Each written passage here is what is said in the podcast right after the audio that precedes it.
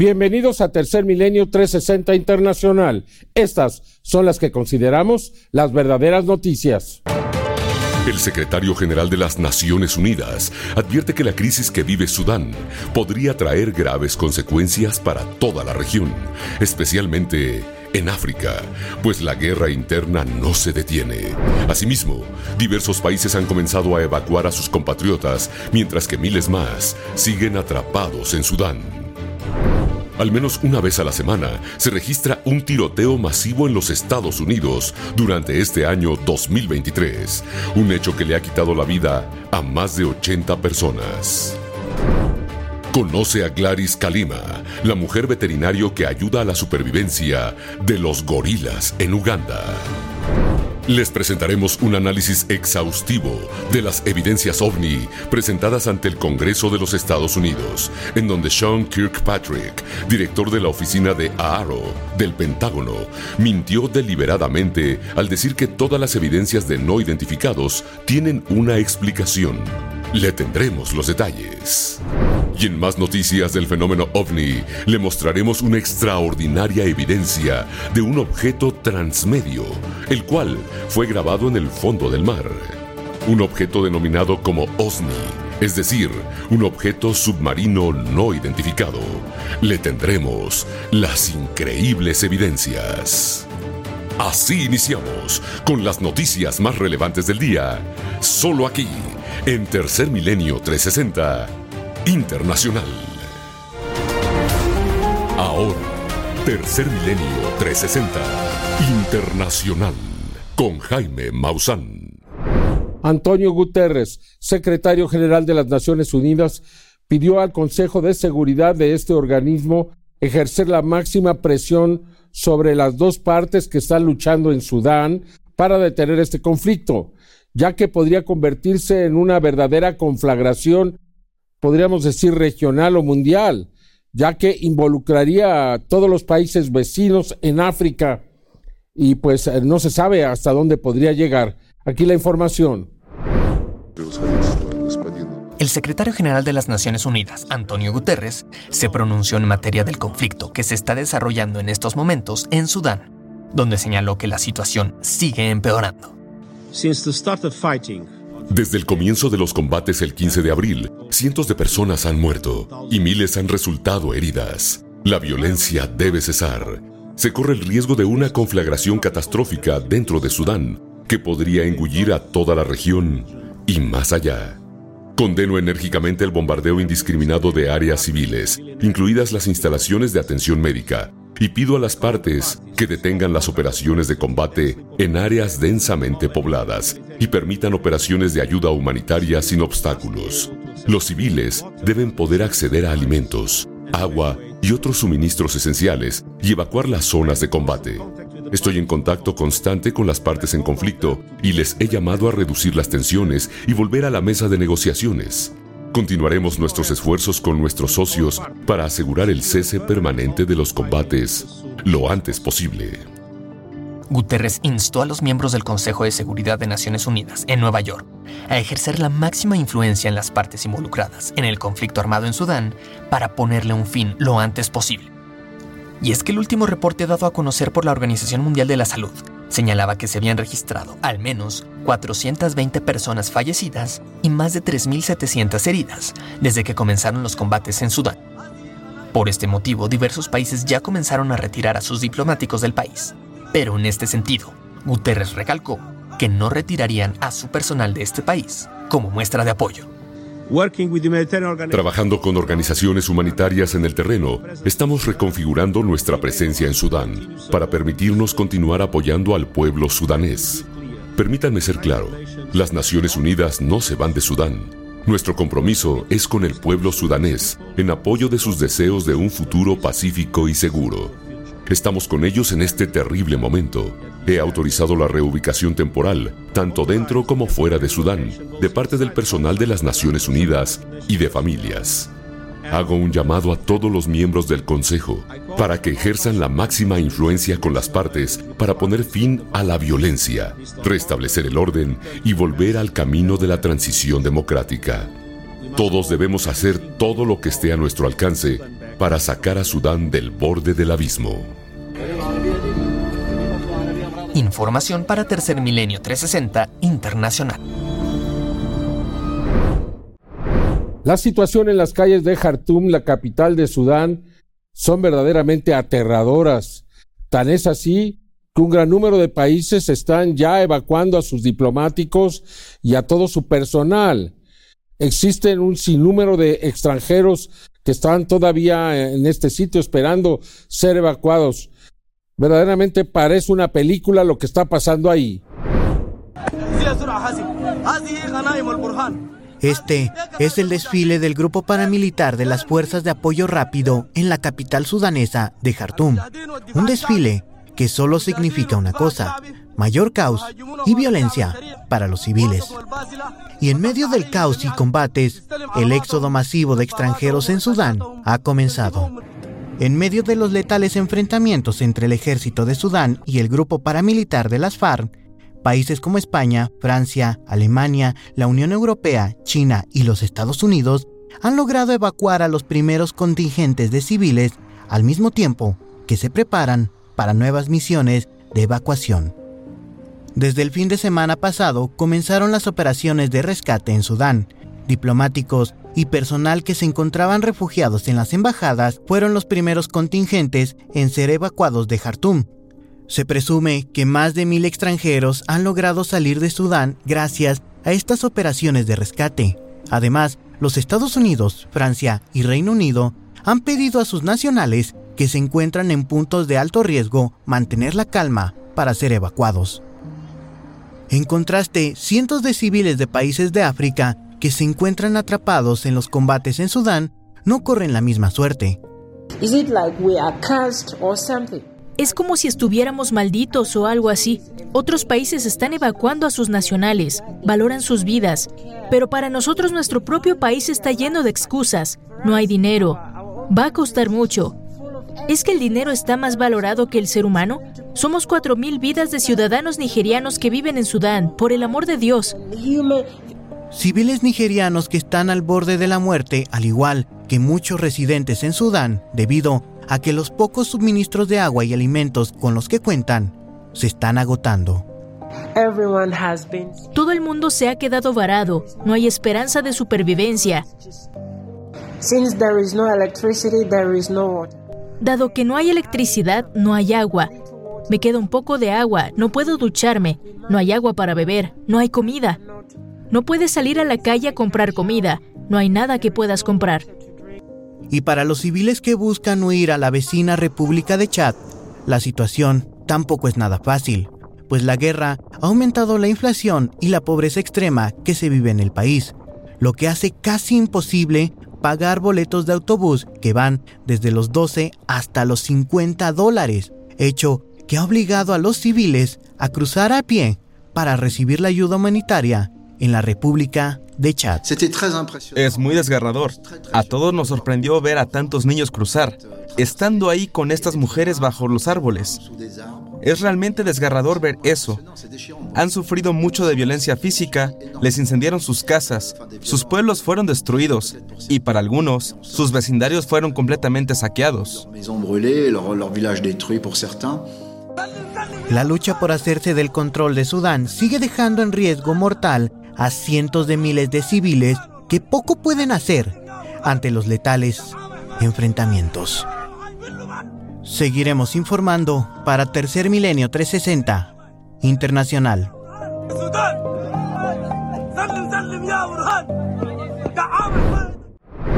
En Rusia existe verdadero temor porque están regresando a casa los excombatientes de Wagner que eran prisioneros y usted sabe, se les ofreció el perdón para pelear en el frente de batalla. Algunos de ellos han sobrevivido y están regresando a las calles de Rusia, lo cual ha provocado el temor de sus habitantes. Tras recibir el indulto presidencial de Rusia por luchar durante seis meses en la guerra en Ucrania, miles de mercenarios del grupo Wagner han comenzado a volver a sus hogares, generando un gran temor entre la población, quienes argumentan que estos ex convictos continúan cometiendo crímenes. Prueba de esto son dos aterradoras historias donde los protagonistas lucharon bajo el mando de Grupo Wagner, que tras recibir el perdón presidencial, volvieron a casa y cometieron asesinatos. El primer caso es el de Soldan Valiyev, de 38 años de edad, quien vivía en la región separatista de Georgia de Osetia del Sur, región que es respaldada por Rusia. De acuerdo a los reportes, Valiyev era muy querido dentro de su comunidad, hasta que un asesino convicto de nombre, Georgi Sikurayev, le quitó la vida tras patearlo y apuñalarlo hasta la muerte. El segundo caso es el de Julia Busikic, de 85 años de edad, quien fue asesinada en la tranquila ciudad de Novishk Burets, en la región de Kirov, localizada a poco más de 900 kilómetros de Moscú, la capital de Rusia. De acuerdo a los reportes oficiales, Busikic fue asesinada a manos de Iván Rosomahin, quien el 29 de marzo terminara con la vida de Busikic con un hacha. Tras el asesinato de Julia, un pariente que pidió no ser identificado declaró: El Estado y personalmente Putin y Prigozhin tienen la culpa de la muerte de Julia y deberían responder por ello. Pariente cercano de Julia Busikic, las acciones de los exconvictos contradicen de manera radical el discurso del jefe de Grupo Wagner, quien en un video que circula en internet mientras libera a los primeros mercenarios, les dijera que no deberían volver a delinquir y en el que incluso les dice que la policía los debe respetar. Escuchemos a Yevgeny Prigozhin, jefe de Grupo Wagner. No beban mucho, no se droguen, no violen mujeres, no causen problemas. La policía los debe respetar.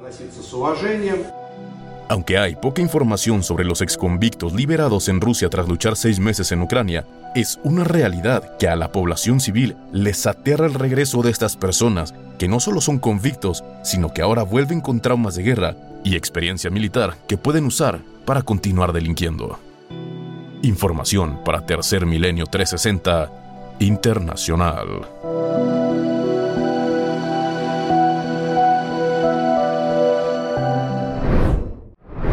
Este viernes el presidente de Ucrania, Volodymyr Zelensky, tuvo una videoconferencia con un grupo llamado Los Amigos de Ucrania que constituyen diversos congresistas mexicanos y ahí pues expuso diferentes puntos. Aquí le presento lo más destacado de este encuentro.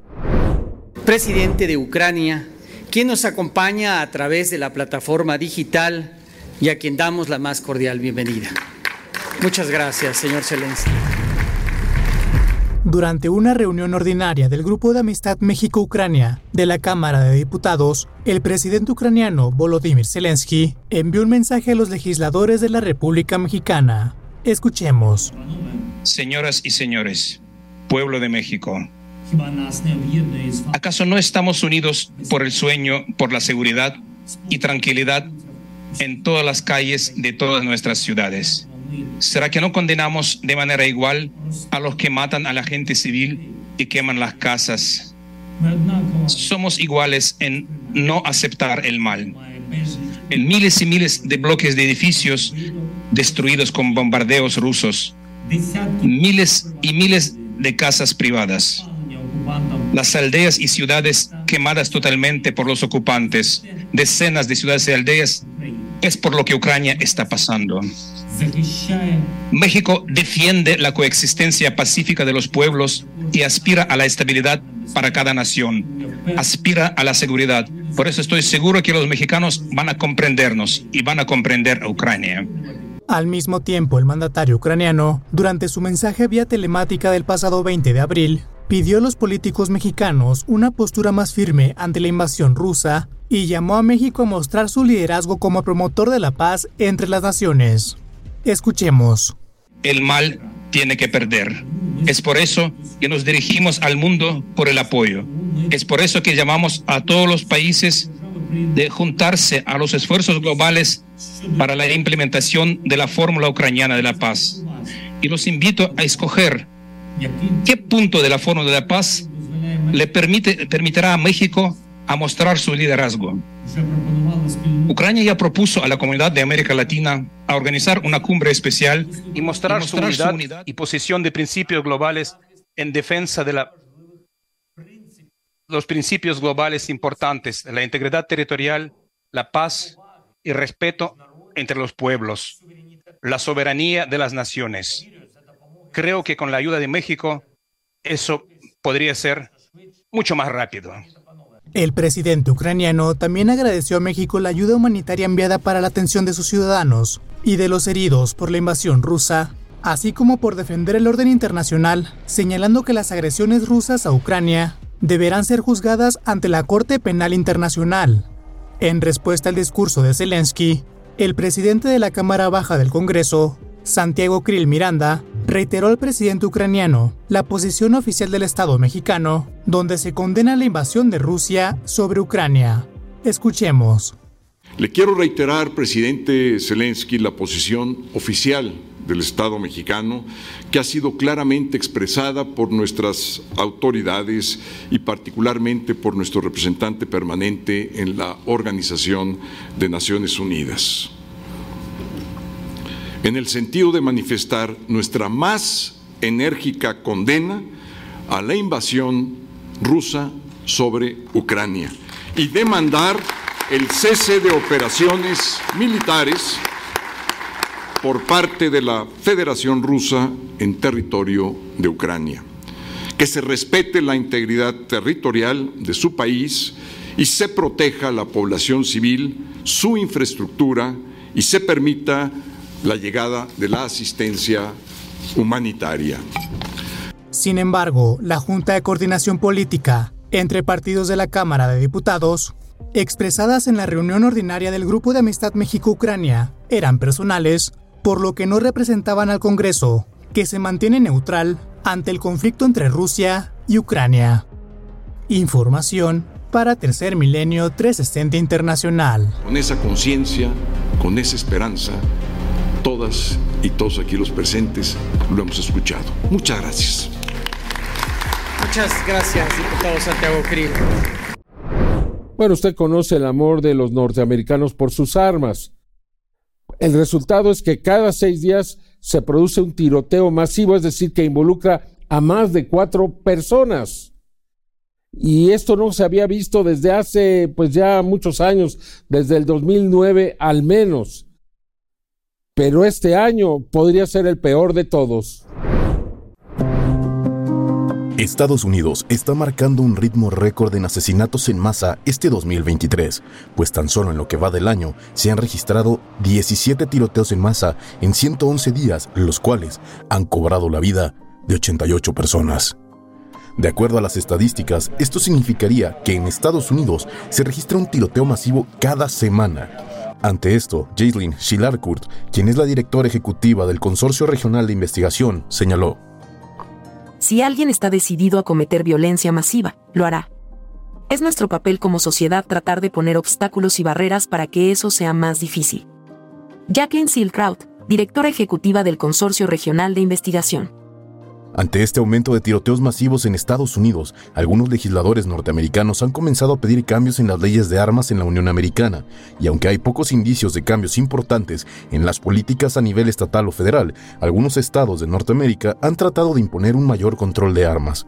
Ejemplo de esto se dio la semana pasada cuando la gobernadora de Michigan, Gretchen Whitmer, firmó una ley que ordena la verificación de antecedentes penales para comprar rifles y escopetas, o el miércoles pasado cuando la legislatura del estado de Washington aprobó la prohibición de decenas de rifles semiautomáticos, y en Tennessee, donde manifestantes exigieron la regulación después del tiroteo en la escuela de Nashville.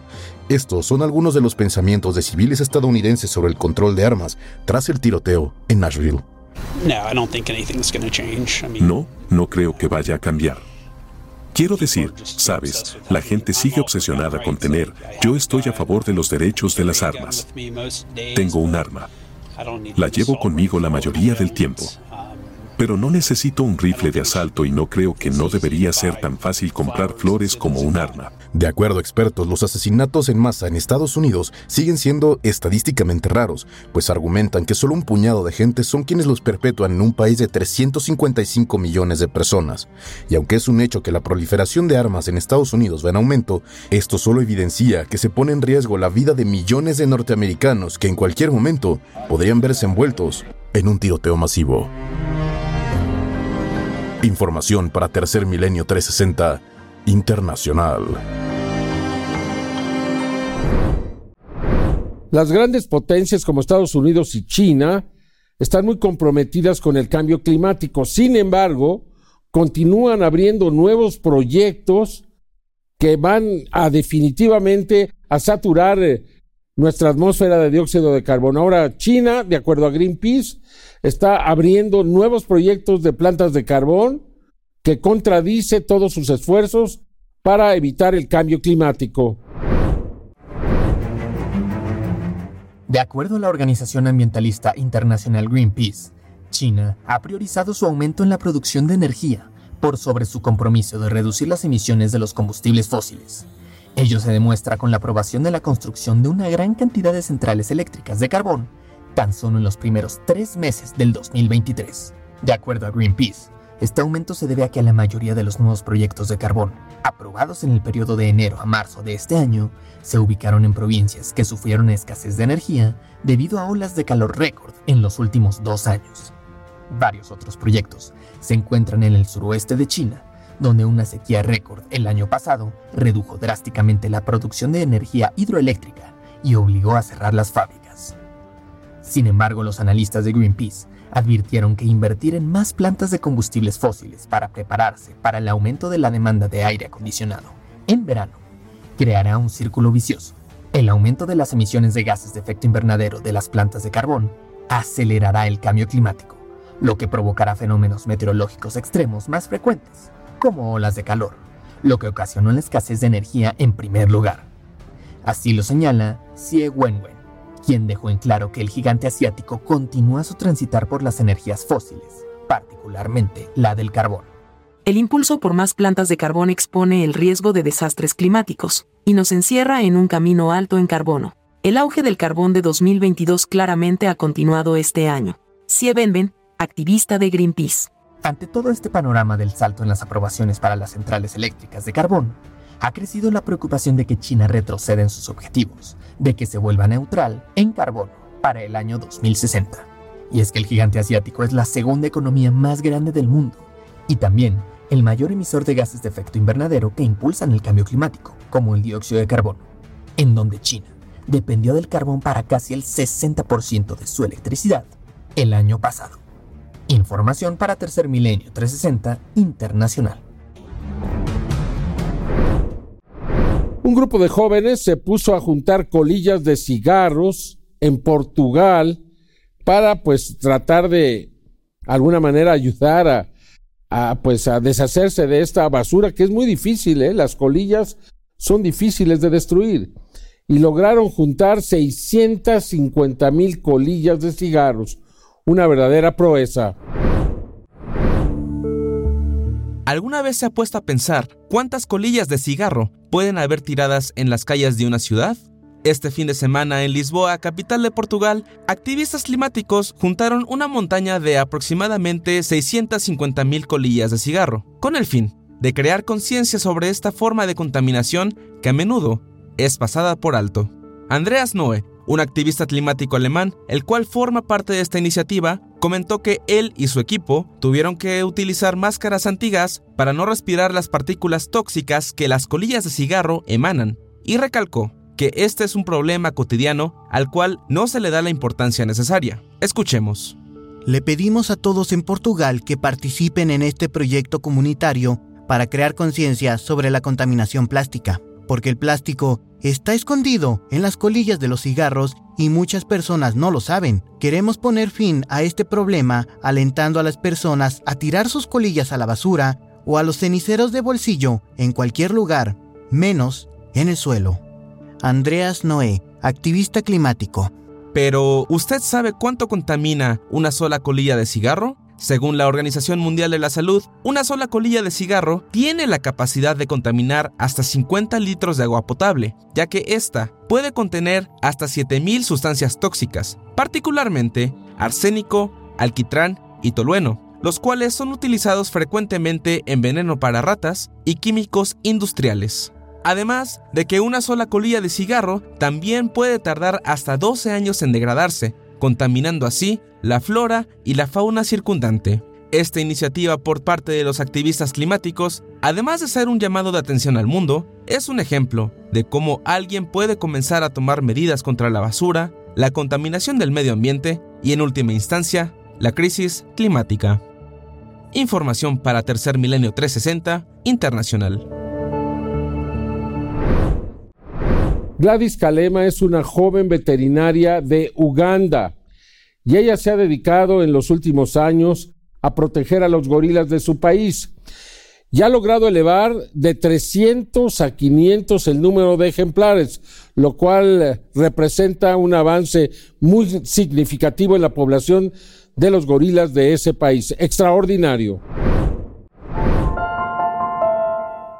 Gladys Kalema Sikusoka es una veterinaria y defensora de la población de gorilas de montaña amenazada en Uganda. Por esta honorable acción, ha sido galardonada en diversas ocasiones por sus esfuerzos de conservación, mismos que han logrado que los ejemplares de esta especie se recuperen poco a poco de manera impresionante gracias al trabajo de Gladys. En el año 1996, con tan solo 26 años, Gladys se convirtió en la primera veterinaria de vida silvestre de Uganda. En ese momento, solo quedaban unos 300 gorilas de montaña en el bosque de Windy, ubicado en Uganda. Pero luego de casi tres décadas de cuidar a esta especie, se estima que hoy existen al menos 500 gorilas y aunque los números mejoraron, con tan pocos ejemplares en el mundo, estos animales siguen estando en la lista roja de peligro de extinción. Escuchemos a la doctora Gladys Kalema Sikusoka. Cuando miro a los gorilas siento que son majestuosos y poderosos, pero al mismo tiempo muy vulnerables porque en números ya son muy pocos.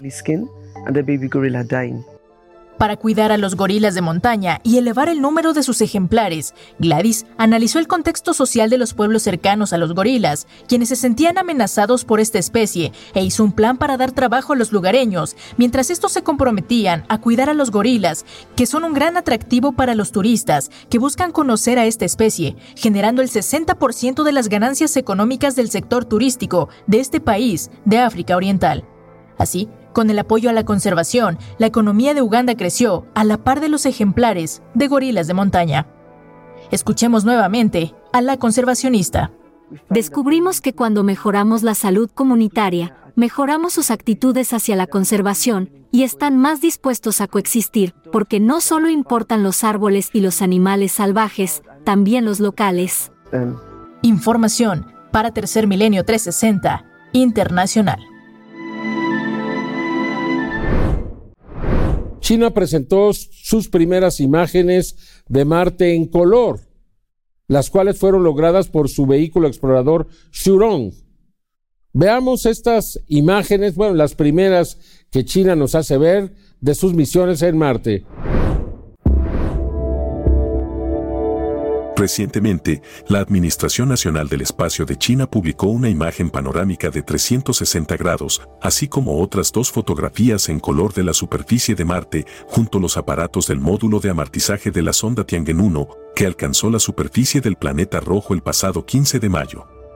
La panorámica muestra los alrededores de la zona de amortizaje, un terreno llano, pedregoso y amarillento. La cual fue tomada por el vehículo explorador Surong, llamado así en honor al dios del fuego de la antigua mitología china.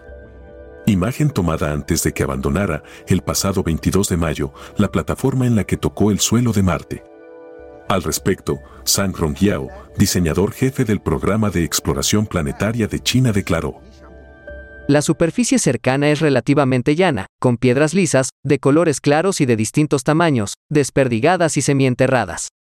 Hay un hoyo al fondo con piedras más oscuras y angulosas en el margen. La segunda de las fotografías muestra la plataforma de amortizaje con la rampa de descenso del Surón y una bandera de China desplegadas. En tanto, en la tercera imagen, el vehículo se desprendió de la cámara desmontable que habitualmente lleva y retrocedió unos metros.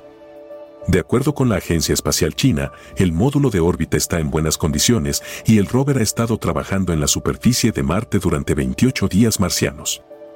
El Surong es parte de la misión Tiangen-1, que fue enviada al espacio en julio de 2020 y cuya sonda de amortizaje alcanzó la superficie del planeta rojo en la parte sur de la denominada Utopia Planitia, una llanura situada en el hemisferio septentrional.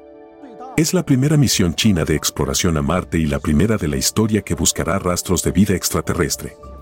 Asimismo, los científicos chinos pretenden encontrar más pruebas de la existencia de agua o hielo en el planeta, así como llevar a cabo investigaciones sobre la composición material de la superficie y las características del clima. Espectaculares imágenes que muestran el verdadero color de Marte. con información para Tercer Milenio 360 Internacional.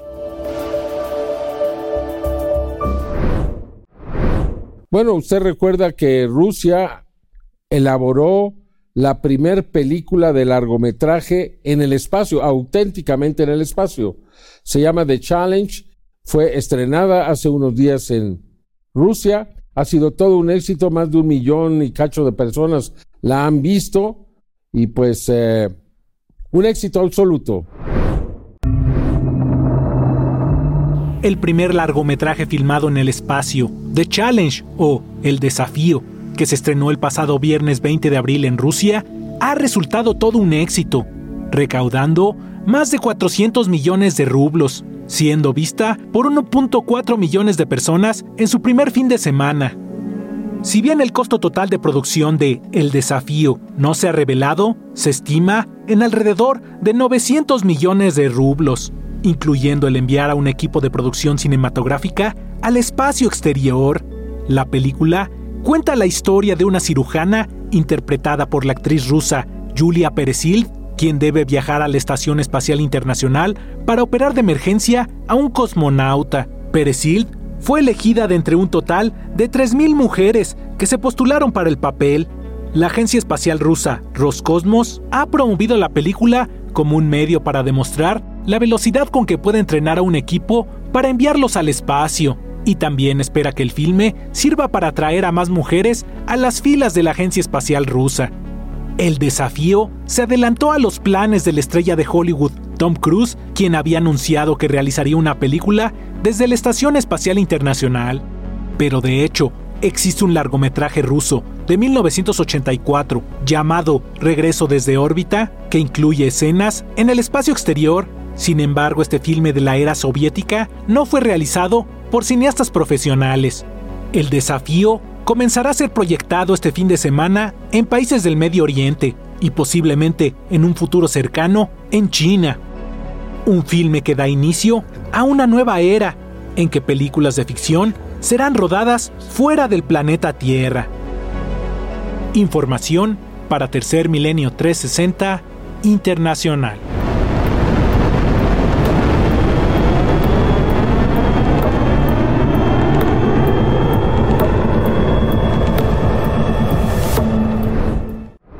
Usted recuerda que el día 19 se realizó la segunda audiencia pública en el Senado, en el Congreso de los Estados Unidos, donde Sean Kirkpatrick, que es el director de la AARO, la oficina dedicada a investigar el fenómeno de los objetos anómalos o transmedios, y ahí presentó unos videos y de acuerdo a él, pues prácticamente tenían una explicación. O sea, no se animó en ninguno de los casos a decir que era tecnología no humana.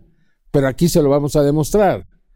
Los tres videos tienen elementos que nos hacen pensar que se trata de algo más y que incluso en uno de ellos trató de engañar al presentarlo en una velocidad distinta a la real. Aquí veremos la velocidad auténtica y usted se va a dar cuenta que si lo hubiera presentado así, hubiese generado pues muchas preguntas más. Así son las cosas ahora en el Pentágono. Uno de los puntos más destacados durante la realización de la segunda audiencia, en donde fue llamado a rendir cuentas el director Sean Kirkpatrick de la oficina AARO, es que este presentó videos oficiales, en donde se observan los movimientos de misteriosos objetos en distintas regiones de nuestro planeta, un hecho que ya ha sido analizado y que ha dejado serias dudas. Voy a guiarlos a través de dos casos que hemos desclasificado recientemente. El primero es un MQ-9 en Medio Oriente, observando esa esfera que es en apariencia un objeto metálico a través de una serie de sensores no infrarrojos. Lo verán pasar en la parte superior de la pantalla. Ahí va y luego la cámara lo seguirá. Lo verán que sale del rango de la cámara. Un punto a destacar que no fue mencionado por Sean Kirkpatrick de esta primera grabación es que este objeto se desplaza más rápido que el avión espía norteamericano. Por su forma esférica, es difícil comprender cómo puede desplazarse a gran velocidad. El funcionario manipuló la imagen para que ésta no fuera observada en su velocidad normal. El objeto no tiene elementos visibles que nos permitan entender cómo puede sustentarse en el aire. sin duda evidencias de tecnología no humana que el funcionario del Pentágono se negó a reconocer.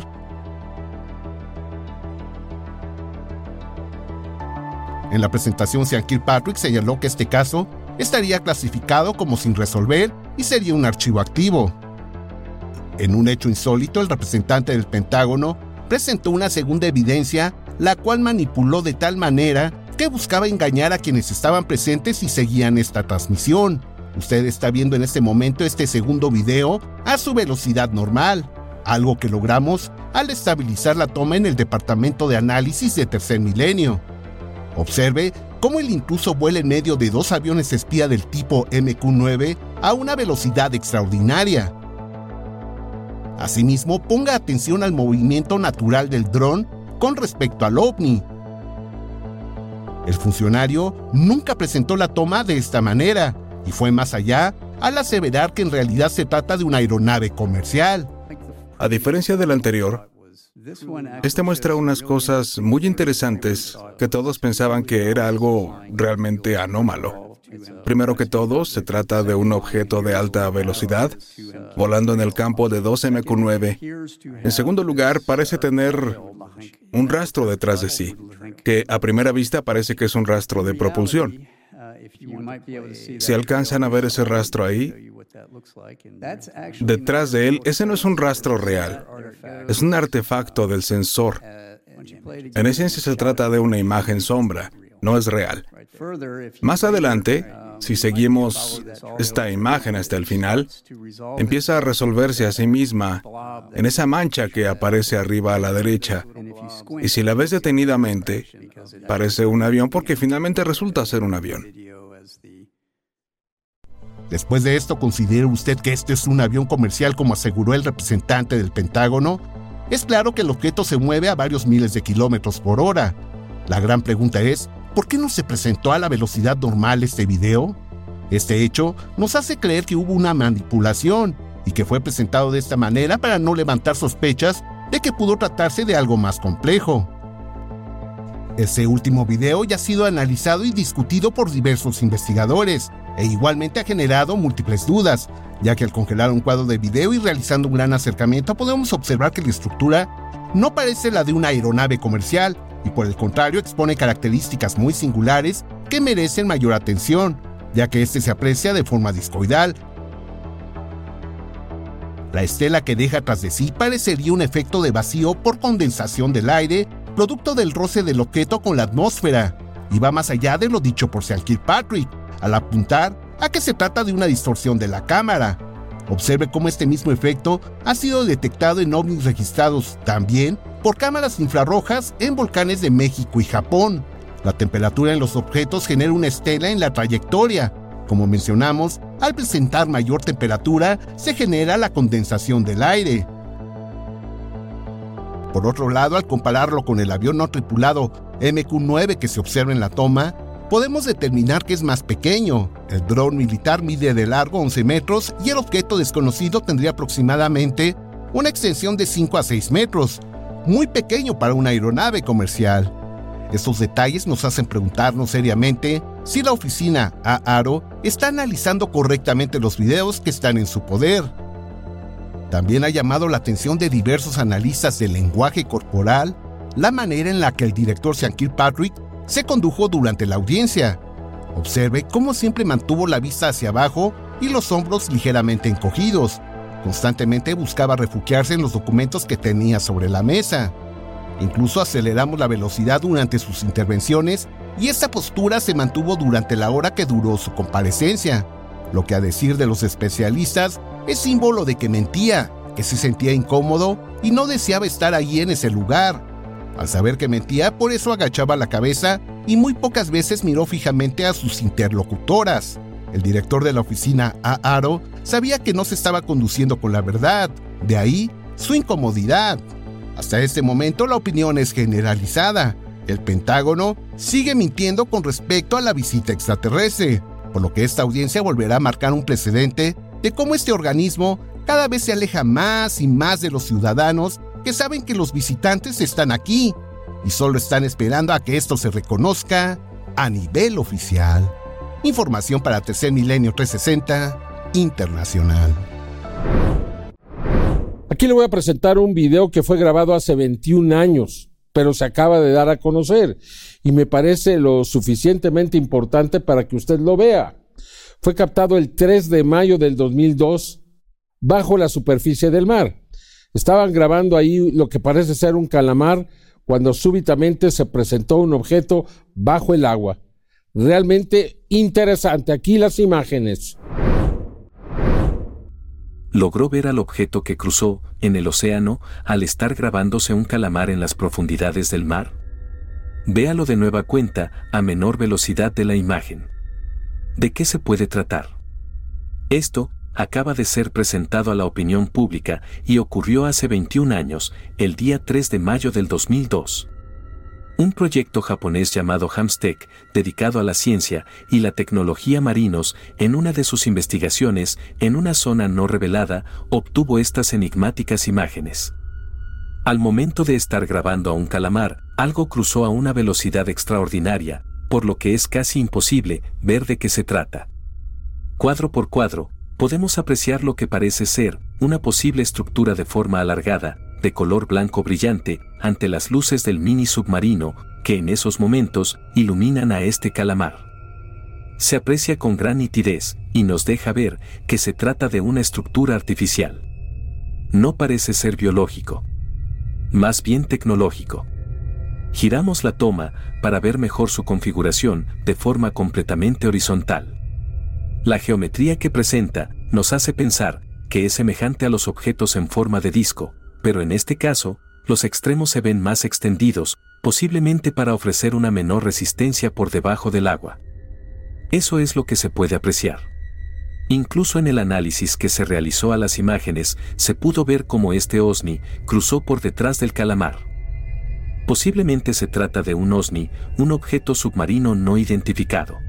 Si lo comparamos con el fenómeno aéreo anómalo, que se registró la noche del día 19 de abril del 2019, momento en el cual Gustavo Fabián Zárate, que al ir circulando en un punto de la carretera, con rumbo a la provincia de Chubut, en Argentina, fue sorprendido por un objeto con una luz brillante que se acercaba de frente por arriba de la carretera. La forma de este objeto es similar a lo que se grabó debajo del mar, cruzando por detrás del calamar. La similitud de los objetos es notable, ¿no cree? Posiblemente, estas imágenes están mostrando a los denominados objetos transmedios, que de acuerdo a la legislación norteamericana, exponen la capacidad de sobrevolar el espacio, la atmósfera, y por debajo del océano. Reconocimiento implícito que se trata de tecnología que no es de este mundo. Información para Tercer Milenio 360 Internacional. Muchas gracias por acompañarnos, yo lo espero en la siguiente emisión de Tercer Milenio 360 Internacional. Hasta entonces.